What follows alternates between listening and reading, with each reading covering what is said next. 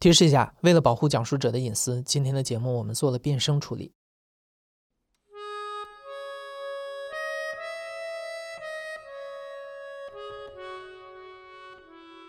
你好，欢迎收听故事 FM，我是艾哲，一个收集故事的人。在这里，我们用你的声音讲述你的故事。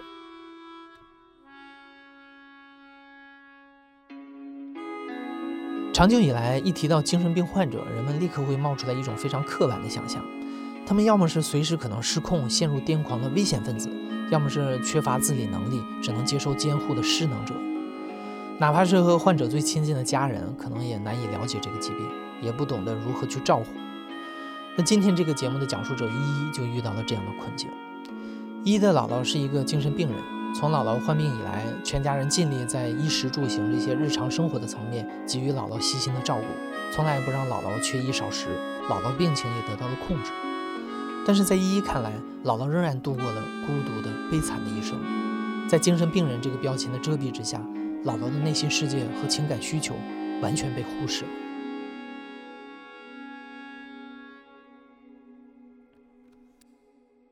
大家好，我是依依，今年啊马上要三十岁了。具体来说，是我姥姥在我出生的时候就在我家了，村子人都知道我有个傻姥姥，甚至有时候大家会开个玩笑说：“哎，你说你疯疯癫癫的，跟你的疯姥姥一样了。”所以，我从生下来记事起，我就知道我姥姥是有精神疾病的。小时候，我们跟我同学去玩，我都是去我同学家里去玩，那小朋友们都不上我家来玩，可能是小朋友觉得我家里有个精神病，不敢来吧，怕我家精神病打人啊什么这一类的。但是从那个我很小的时候，我不觉得我姥姥有有任何的不一样，她就是我的姥姥。反而因为我姥姥得这个病，她没有去下过地干过活，她反而是多了一点那种有点像富家人家里的太太一样那种干干净净、利利索索，然后又很和善那种微笑，很贵气、很和善的一个人。和我们刻板想象中的精神病人不同，依依的姥姥还是个有点文化的人，她喜欢写字，常常在铺开的烟盒上写全家人的名字。一笔一划写得很工整，这样一个平时看上去和善文雅的人，到底是怎么得的精神疾病呢？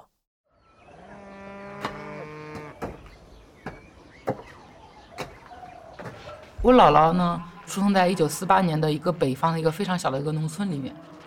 当时呢，他们家是有三个孩子，我姥姥是最小的那个。在她二十岁左右的时候，把她许配了给隔壁村子我姥我姥爷。嗯，我姥爷呢，他比我姥姥大九岁，他的爸爸很早就去世了。那妈妈是周围几个村子里出了名的特别泼辣，而且是那那时代还裹着脚的一个小寡妇，就是非常难搞。因为我姥爷家里没有什么田地那一类的吧，我姥爷就一直是他当兵了，退伍以后就在一个市里去给人家看大门那一类的，他很少在家里，所以更多的时间是我姥姥跟他这个婆婆相处的。嫁过去之前，我姥姥是一个非常非常活泼，然后长得很漂亮的一个女生。那时候就流行唱戏嘛，她要跟别人学，学的特别好。他们说那时候一起在大队里干活嘛，然后我姥姥干活干的比较慢，别人就开玩笑说：“呃，那这样吧，你给我们大家唱一曲儿，然后我们就帮你把活干了。”我姥姥就会当着很多人的面去唱她那个戏曲，唱的特别开心。但是这件事导致了。我姥姥的婆婆非常非常不待见她。我姥姥婆婆认为，一个女的当众去唱歌，去跟人家嬉笑，是非常非常的不洁身自好的。这个女的是非常的放荡或这一类的。她认为我姥姥不老实，就对我姥姥态度非常非常的差。第一个就是我姥姥经常在那个胡同里跟人家聊天嘛，她这个婆婆听到了以后，就会当着很多人面打我姥姥。就一巴掌就上去了，就嫌她在外面说话声音大啦，或跟人家聊天聊得特别开心啊。第二就是那时候不是大队，他那时候那粮食是按分配的，就是你们家出几个人的力，就会把给你们家多少粮食是这样的。但每年到时候分粮食，呃，她这个婆婆就会把所有的粮食都拿到她自己家去，完全不管死活那种。有时候会给很少粮食，根本就吃不饱。但我姥姥她也不能一直饿着呀，她有时候受不了了。她就经常要回娘家，回娘家去跟她的爸爸妈妈要点吃的。她那个婆婆也意见非常大，就觉得我姥姥天天往娘娘家跑是什么意思啊？第三件事是什么？就是我姥姥当时生了我妈妈，她的婆婆非常重男轻女，第一胎，结果生下来第一眼看到是我妈妈，是个女儿，她婆婆那个脸色马上就拉下来了。那时候我姥姥还在床上躺着，我听说是用那个尿盆嘛，直接拎起来砸到我姥姥头上，就这么狠。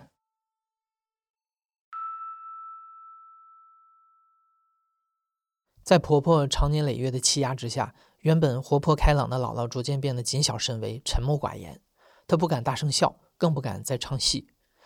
后来，在依依的妈妈只有几岁的时候，姥姥出现了精神失常的症状。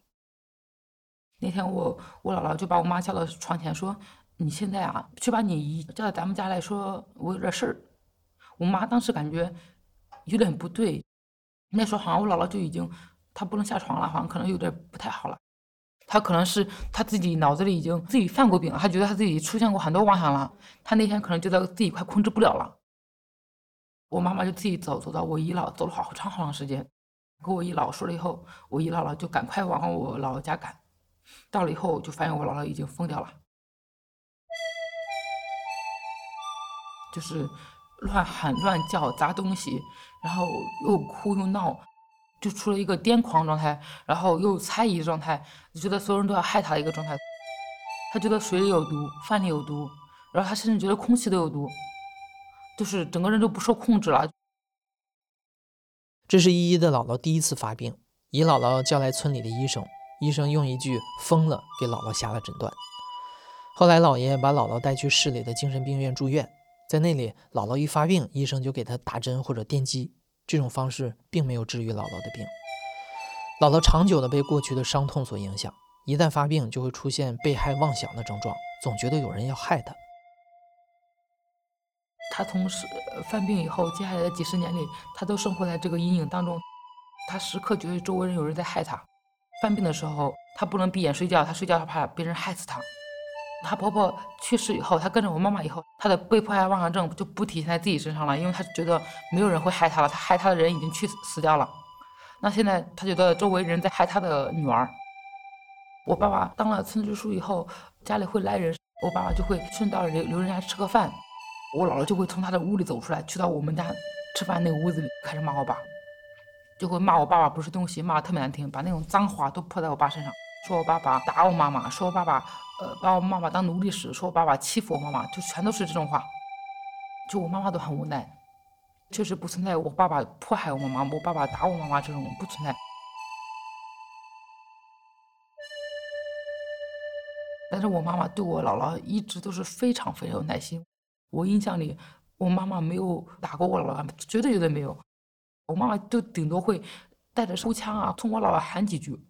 你在乱说什么呀？再喊，人家都以为是这回事了。可能我姥姥听到自己的女儿这么喊，她会稍微好一点点。我爸爸这时候就会让我妈妈把我姥姥嫁回去，然后就会给人家开玩笑说我们我有个傻傻丈母娘，就是有点神经病，就这么云淡风轻的一带而过。人家都走了以后，我爸爸都不会去说我姥姥一句话。除了骂人，姥姥发病的其他特征就是话多和唱戏。从前她的婆婆不准她当众唱戏。但他生病之后，每当家里人多的时候，姥姥就会从自己的屋子里出来，然后站在一堆客人面前，一言不发地唱起戏来，完全不在意其他人的反应。不过，在依依的印象里，姥姥发病的次数并不多，大多数时候姥姥都是清醒的，而清醒时候的姥姥总是一个人待在自己的房间里，不出门，也很少说话。比起那些笼罩在姥姥身上的沉痛往事，更让依依难过的是。在姥姥作为精神病患者的那几十年里，姥姥的内心世界和情感需求是被忽视的。所以我姥姥一般不出门，她就会长年累月在她的屋里待着。那时候也没有什么电视啊，没有什么收音机啊，她就在那儿躺着，因为没有人跟她说话，她很多时候都是沉默的，呃，抽烟。我姥姥非常爱抽烟，但卷烟啊，抽烟，卷烟，抽烟，卷烟，抽烟，睡觉。生活中没有什么爱好，他自己在那个屋子里可怜的过了二十多年。每天他女儿到一一天三顿的时候过来给他送饭，然后看着他把药吃下去，给他洗头洗澡，给他端屎端尿，这些都会来做。但是我妈妈不会坐在那儿跟他谈心。他可能给我姥姥洗头的时候，他会说几句话，说说你看你的头发，或者你看你身上你身上脏的，然后你要多经常洗洗。他就就会说这种规矩性的话，这种重复性的话，但是他不会去问一下说。哎呀，我的妈妈呀，你今天干嘛了呀？你想不想出去走走呀？然后，嗯，你有没有想想干嘛的东西啊？没有。经常我们家里只有我，经常跟我姥姥去聊天去玩儿。然后我一进去，我姥姥就特别开心，然后就会拿着拿出扑克牌来，我们就会两个人打扑克牌。我的印象里有好多我们俩玩扑克牌的场面，就我们俩在那玩推小车，他俩一人一张牌，如果你的牌跟第一张牌一模一样，这一堆牌就是你的了。到最后看谁的牌最多，其实很无聊的。就我们现在人，就根本玩不了五分钟就玩不下去了，但是我们俩可以玩很长时间。过年的时候，我会主动，我家里来人住的话，没有我没有我住的屋子，我会主动跟我姥姥住一屋。我姥姥话特别多，我姥姥老爱跟我说话，就说到我睡着。她可能非常兴奋，我跟她住一屋，找好不容易找到一个人倾诉。我觉得整个人能关注她精神状态的，可能是我会给的。我希望我能给能够带给过她一些的这种心理安慰。但是我小时候玩心非常重，真正帮我姥姥的时候非常少。而且我从五年级就开始住宿，学业非常非常的繁重，我没有这个能力了，后来就。我就顾不上我姥姥了，所以这也是导致我现在都三十岁了，觉得亏亏欠我姥姥很多的事情。有一幕在我脑子里过了很长时间，导致我每天晚上想起来我就哇哇大哭。呃，我姥姥特别喜欢听唱戏嘛，我们全家人都知道。就如果我们看到电视里有唱戏的，我们就会把姥姥叫过来听一下。但是当我上高中的时候，电视里就很少有唱戏的了。大家都在看那种电视剧啊、偶像剧啦，我们家里就一个电视而已，所以一般都被我跟我哥哥霸占着，所以我姥姥几乎就看不到那个戏了。应该是暑假，我们家又买了电脑，我当时痴迷在电脑上，我可开心可开心了，我就每天在玩。而有一天呢，我玩的已经真的是玩的非常无聊了，我突然想起我姥姥来了，我就把我姥姥从她那屋里叫过来，我说我给你变个戏法。她说你变什么戏法啊？我说看这台电视。我姥姥不知道你叫电脑，还以为是电视。我说你想看什么呀？他说他想听河南坠子。我说我能马上给你变出来，你信不信？然后我就从当他的面电脑上搜，然后马上出来给他放。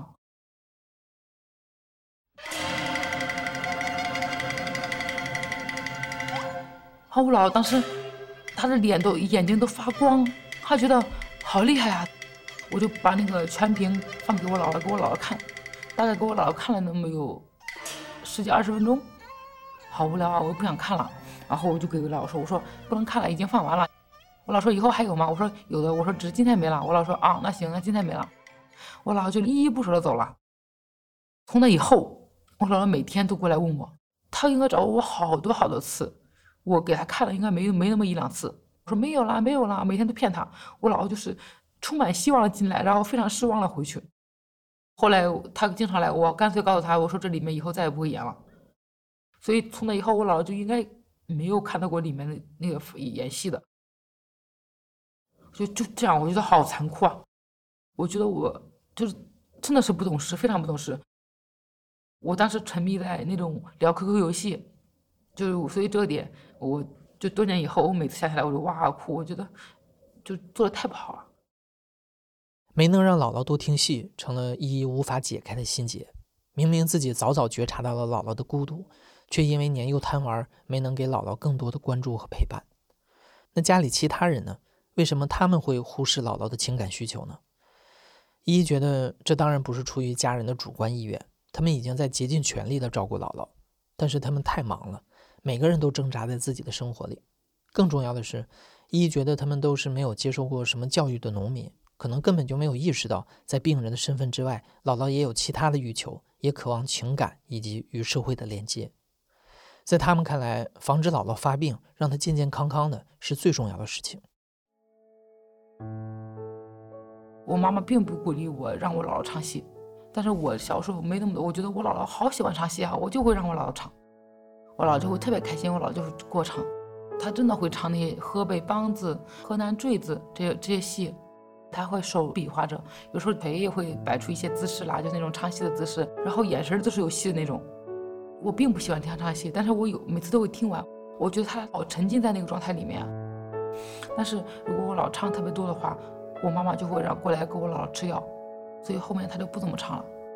因为有一种犯病症状是她经常莫名其妙唱起来，但他如果你不加以阻止，让他过多的沉浸在里面，他很快就会不受控制的去做这个事情。就唱啊唱，就一会儿就开始发病了。或者说，如果话多，也是我姥姥犯病的一个症状。所以，呃，只要她沉浸在这这两种状态里面，我妈第一反应就是赶快给我姥姥吃药。最直接的药就是睡觉的药，就是那种安定的药。所以，我姥姥那么活泼的一个人，她最后的症状导致她不可以多说话。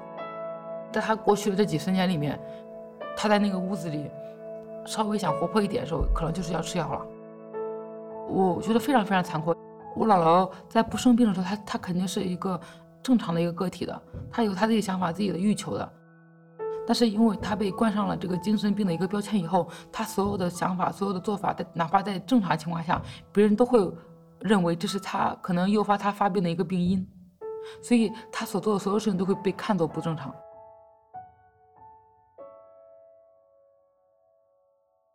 我觉得这也不能怪我妈妈，是就医生说了，说呃话多了就给她吃药，我妈妈完全是按照医嘱来说的。她所立的孝道就是，我要保证我的妈妈能够好好的生活着，不犯病。我姥姥周围所有的亲人都是这样做的。我们家里人对姥姥的一个需求就是，我尽孝。尽孝的表现就是不要让她生病，那千万不要犯病，因为犯病对她来说对大家都不好，对她不好，对我们家对都不好。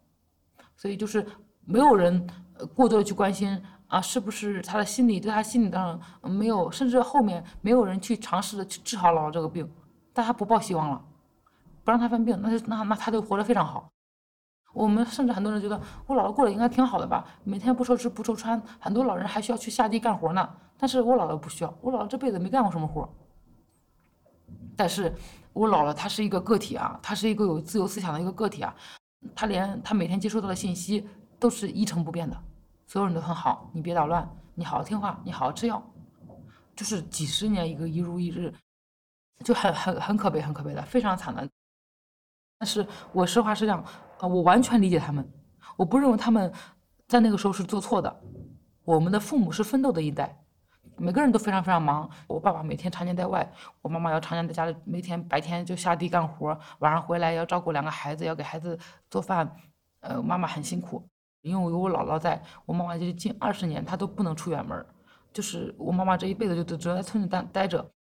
确实，我妈妈真的非常非常辛苦，他们没有时间去享受、去关注心理治疗，这是整个时代所有的教育给他们的观念。也是在不要让姥姥发病的这一前提之下，依依和家人对姥姥撒了很多的谎，任何他们觉得可能会刺激到姥姥的事情，都会对姥姥隐瞒。比如这么多年，姥爷一直在外地打工，后来姥姥的儿子，也就是依依的二舅，长大成人。因为没有什么文凭，他一直在外地打拼，做点小生意。姥爷也去了那个城市帮忙。早年的时候，他们在外地过得并不如意，很辛苦。但每次大家都骗姥姥说舅舅一家的生意很好，混得很不错。比如姥爷后来得了癌症，全家人也一起把这个消息瞒了下来。然后我舅舅妈每次从外面回来，就给他买好东西，买新衣服啊，给他钱啊，给他吃的，就就是会告他我在外面混得特别好。但是其实也混得很难的，这些欺骗全都是善意的谎言。我从小就学被学会了这个技能，就是跟全家人一起骗姥姥。可能在我小学五六年级的时候，我姥爷都得了癌症了，得了一个食道癌，所以我姥爷就去到了天津治病。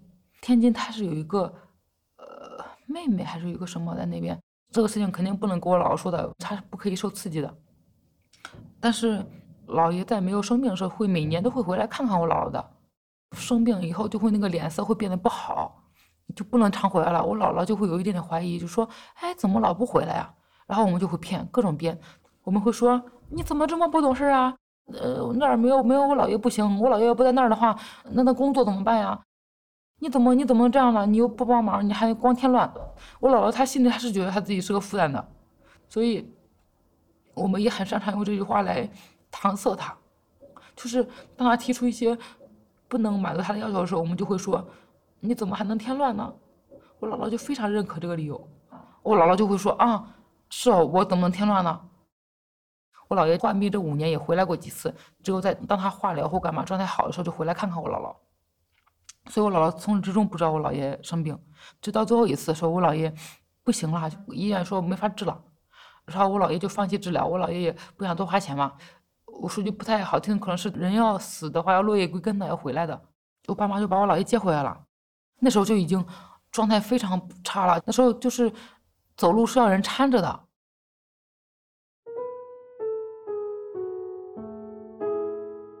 给我姥爷养了几天以后，我姥爷精神好一点了，能自己走一点路了。我们就假装提前一天告诉我姥姥说：“我姥爷快回来看见了。”我姥爷干嘛？我姥姥特别兴奋，第二天穿干干净净的等我姥爷回来。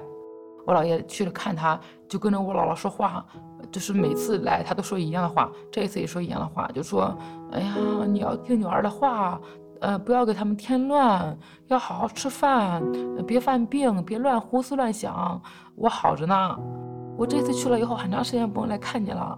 嗯，那你别老要要给我打电话，我在那边可忙了，你又帮不上忙，你不是添乱吗？我姥姥就完全没看出来有什么不对。我姥爷说好，我就是想你们，我以后少打电话了。我姥爷就支撑的非常非常虚弱了那时候。我觉得他是挺着最后一口气跟我姥姥说这些话。说完以后就见那一面，我我我们就骗我说我姥爷要回去了，就装着演说把我姥爷外边送上车什么的。姥姥就以为我姥爷又走了，其实并没有。其实我们把我姥爷送到了他他自己的村子里面，就是他要回落叶归根嘛，要回到他自己的村子，然后在他自己的床上去世的。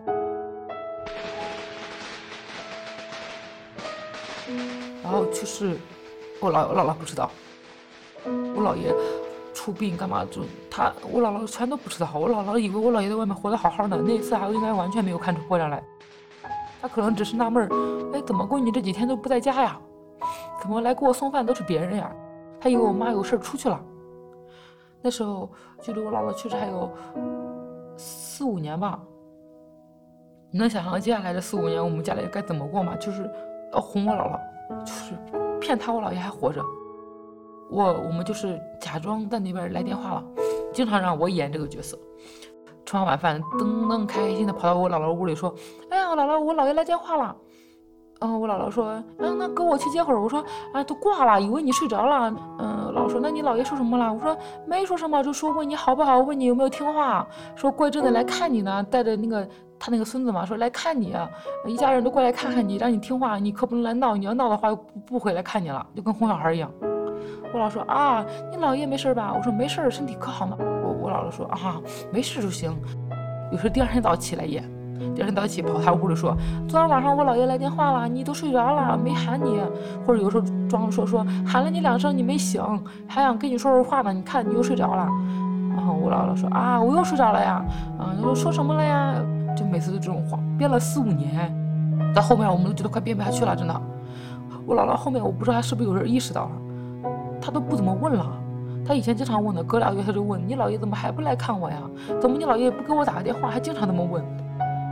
但他不问，我们还是会会继续演，他都会回复的少，他都会说啊来电话了啊行，他就会一两句过去了，他就不问了，他就长时间自己在那儿发呆，他也不哭不闹。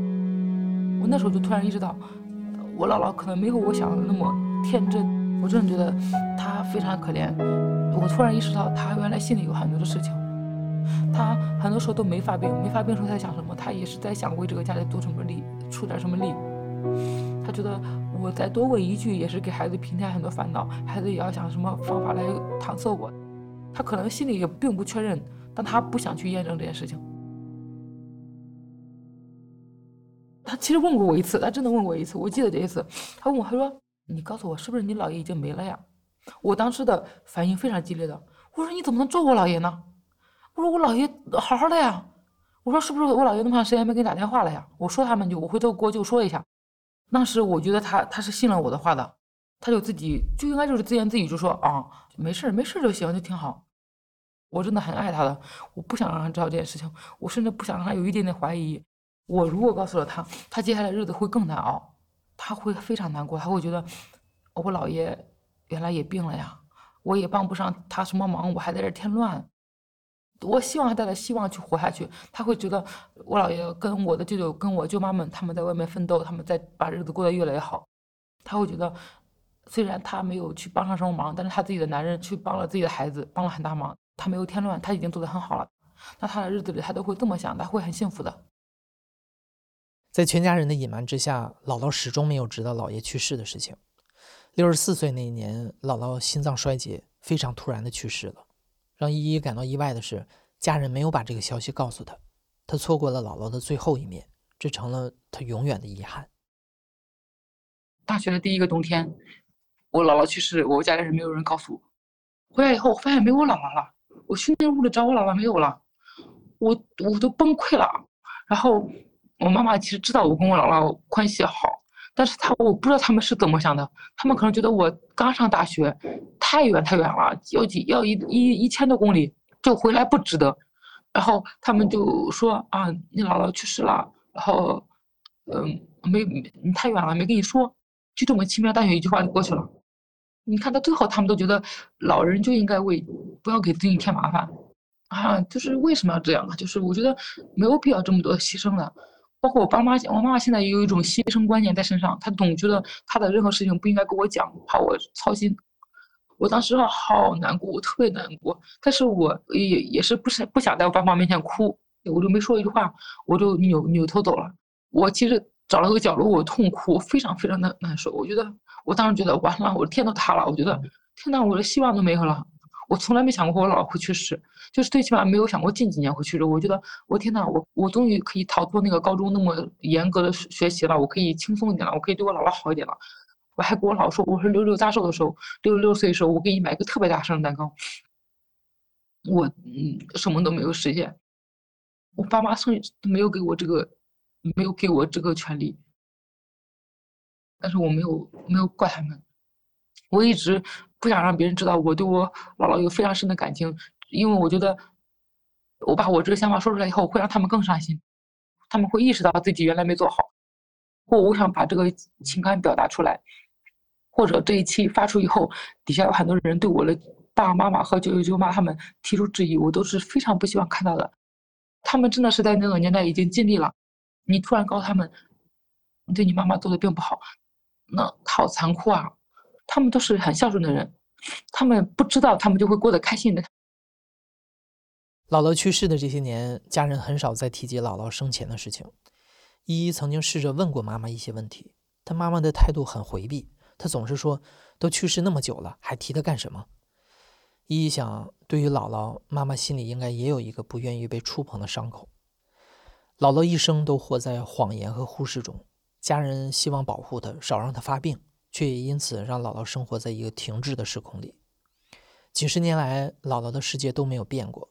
她的儿子在外面打工，老伴儿也没有去世，她就坐在床上发呆，卷烟抽烟，卷烟抽烟，直到生命的尽头，姥姥停滞的人生好像才裂开了一条缝。我姥姥她这个病来的非常突然，就没了。就有一天，我妈妈要去。县城那天要去县城去办一个什么事情，早上她要给我姥姥喂饭，喂饭的时候她发现我姥姥吃不进去饭了，我就把我姥姥拉到拉到医院里去，拉到医院去，医生看了看以后说，是心脏衰竭，人快不行了，说准备后事吧。然后我妈我妈就哭的稀里哗啦的，我妈都不知道该怎么办了，真的很突然的，我妈妈就一直抱着我姥姥，就一直喊我姥姥，然后。在我姥姥快咽气的时候，就跟我姥姥说说，那你你走吧，你放心的走吧。我爸已经没了，我爸爸已经先去了，他在那边等着你呢。我姥姥听完这个，就眼睛睁得特别大，就就咽气了。